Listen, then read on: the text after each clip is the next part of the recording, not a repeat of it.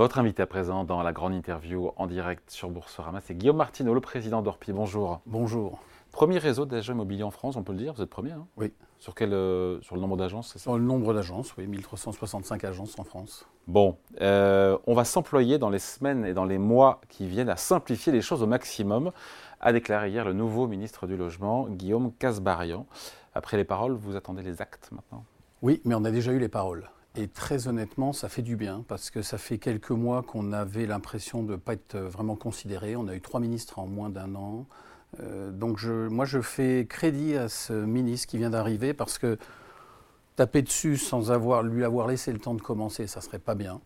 Et j'ai envie de faire crédit à ce, ministre parce que je pense que 72 heures après euh, sa, nomination, il est déjà intervenu, il a déjà donné un cap, euh, quelques mesures. Donc je pense que le gouvernement est en train de prendre conscience que le sujet sur lequel on alerte depuis des mois, on ne peut plus passer à côté. Donc j'ai envie d'être optimiste dans une situation très compliquée, très pessimiste. On voit que nos.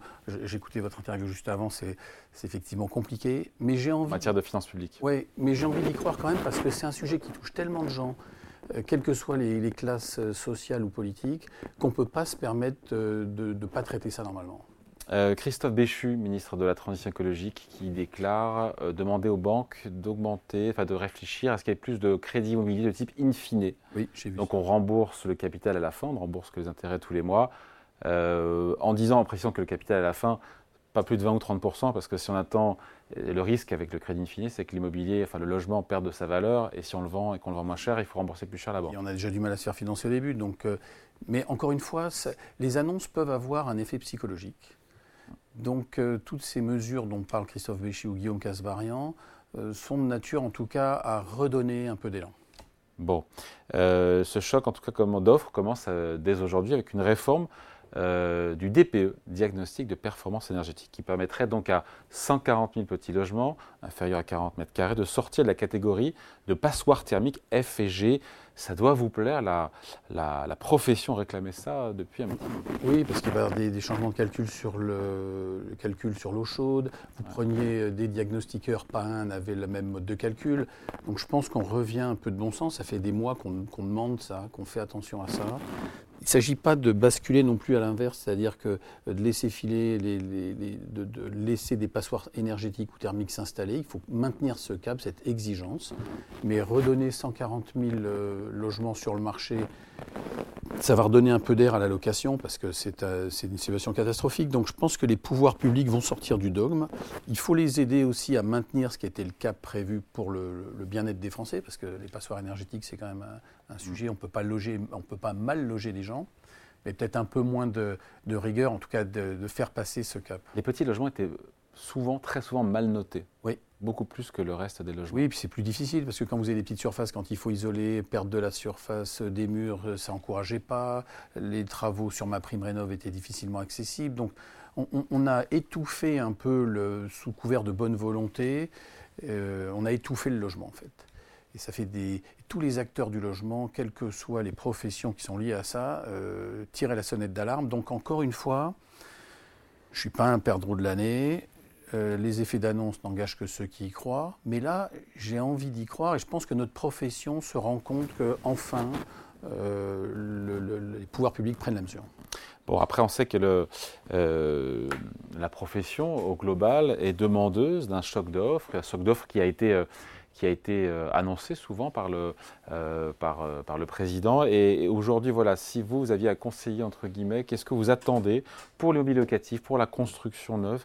Ce choc d'offres, il correspondrait à quoi? Bien, le ministre hier a parlé d'une vingtaine de territoires qui vont être choisis dans les jours qui viennent, où on va autoriser 30 000 logements. Sur trois ans, 30 000 logements sur trois ans. Oui, mais 10 000 logements par an, on a besoin de 100 000 logements par an en France. On a besoin de tellement. Mais au moins, de dire on va redonner, euh, le, construire c'est pas mal, autoriser les préfets à prendre des décisions si les maires ne peuvent pas, euh, je pense que c'est une bonne chose.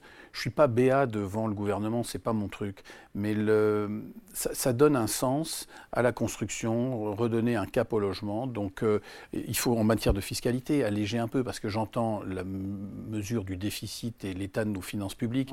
Mais vous ne pouvez pas demander à des gens d'investir dans les logements, de faciliter la construction, de mettre en location, si derrière vous êtes euh, ponctionné fiscalement sans arrêt. Les, Français ont besoin aussi de gagner de l'argent avec leur logement sans abuser, mais en, pouvant préparer leur retraite. Donc euh, un choc de l'offre, c'est une chose, un choc fiscal serait pas mal non plus. Il n'y a rien dans les tuyaux hein, en matière de non, choc mais, fiscal, hein, mais, mais, à un moment donné, de toute façon, vous, on n'attrape pas des mouches avec du vinaigre et vous ne pourrez pas demander... On est vraiment trop taxé en matière d'immobilier en France ah, Un peu, oui, quand même. Enfin, vous, vous achetez, on vous change les lois fiscales tous les 2-3 ans, la, la, taxe sur la plus-value. Moi, si quelqu'un s'enrichit, a fait des travaux, arrive à vendre, on, on force personne à acheter un logement. Donc quand quelqu'un, quand il y a accord sur la chose et sur le prix, c'est bien que quelqu'un à un moment donné pense que c'est le bon prix, en tout cas qui lui convient. Et cette, taxe sur les plus-values est confiscatoire.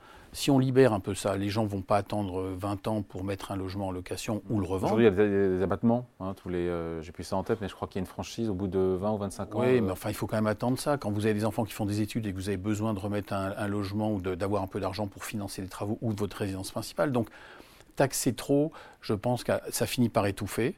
Donc, euh, on a, le gouvernement entend sur certains points. J'espère que la fiscalité fera partie des sujets sur lesquels il entendra aussi. Guillaume Martineau, euh, est-ce que l'attentisme prévaut toujours de la part des ménages depuis le début de l'année? Est-ce que les... C'est une question que j'ai posée à la Forêt et à Century 21 aussi. Est-ce que les, clients reviennent en agence? Est-ce qu'il y a plus de, recherches depuis le début de l'année là, depuis sur 4-5 euh, semaines? Alors j'espère que je dirai la même chose que mes confrères, mais oui, nous on ressent, ça se dégrippe tout doucement, c'est-à-dire que les acquéreurs reviennent, refont des offres.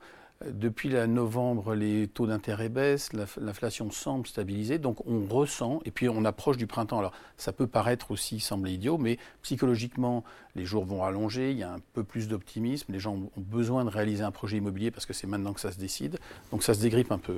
Bon, euh, après il y a l'appétence, il y a le fait de venir, de regarder, de faire des offres, mais est-ce que ça freine dans les chiffres? Est-ce que dans les transactions, depuis là, depuis sur un mois, un mois et demi, euh, euh, ça freine toujours Est-ce qu'il y a un retournement il y, a, un frémissement. C'est-à-dire qu'on sort d'une année 2023 qui a été épouvantable, très difficile. en ce début d'année, il y a un petit frémissement? Oui, là, nous ne sommes que le 13 février, mais on ressent depuis. Alors, c'est euh, pas partout, pas au même endroit. Euh, on, sent que, par exemple, la région parisienne, ça n'a pas encore dégrippé complètement, mais par petites touches. en fait, c'est un peu comme un tableau impressionniste. Il y a des petites touches qui se, qui se manifestent. Donc, Quels sont les frémissements? Bah, dans le sud-ouest, on le sent, dans l'ouest de la Bretagne, on le sent, dans le centre aussi. Donc, euh, le nord aussi, j'entends mes confrères dire que ça, ça rebouge un peu. Donc, c'est encore un peu tôt pour vous dire qu'il y a un mouvement d'ensemble, mais il y a plus ce côté euh, fermé euh, qui est lié aussi à la saison. C'est-à-dire quand vous attaquez octobre, octobre, novembre, décembre, janvier, ne sont pas les mois les plus favorables pour les déménagements. Bon, après, c'est vrai que tout le monde a, dans la profession chez vous, a crié en disant oh là là, moins de 900 000 transactions en 2023. Alors, c'est vrai que par rapport aux très belles années 2021, 2022, 1,2 million, c'est vrai que c'est moins, mais euh, c'est pas un marché entre guillemets, ça reste dynamique, 900 000 transactions. Euh. Oui, parce que regardez par rapport à 2019, nous ne sommes qu'à moins 6%. Le, en 2019, on a été très content d'avoir ces chiffres-là. Donc en fait, on est en train de retrouver un marché plus mature, moins euphorique. On est sorti de 2-3 ans qui étaient complètement fous. Donc là, effectivement, 900 000 ou 870 000 transactions, ça dépend selon euh, la police ou les syndicats. Hum. Enfin, en attendant, ça, tourne autour de ça.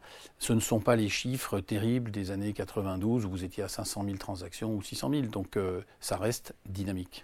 Il y a débat euh, au sein des experts pour dire finalement correction plus prononcée cette année des prix ou pas? On a eu 3%, nous a dit la de baisse de prix en 2023. On a annoncé l'année dernière d'ailleurs. C'est ce qu'on a annoncé l'année dernière, 3%.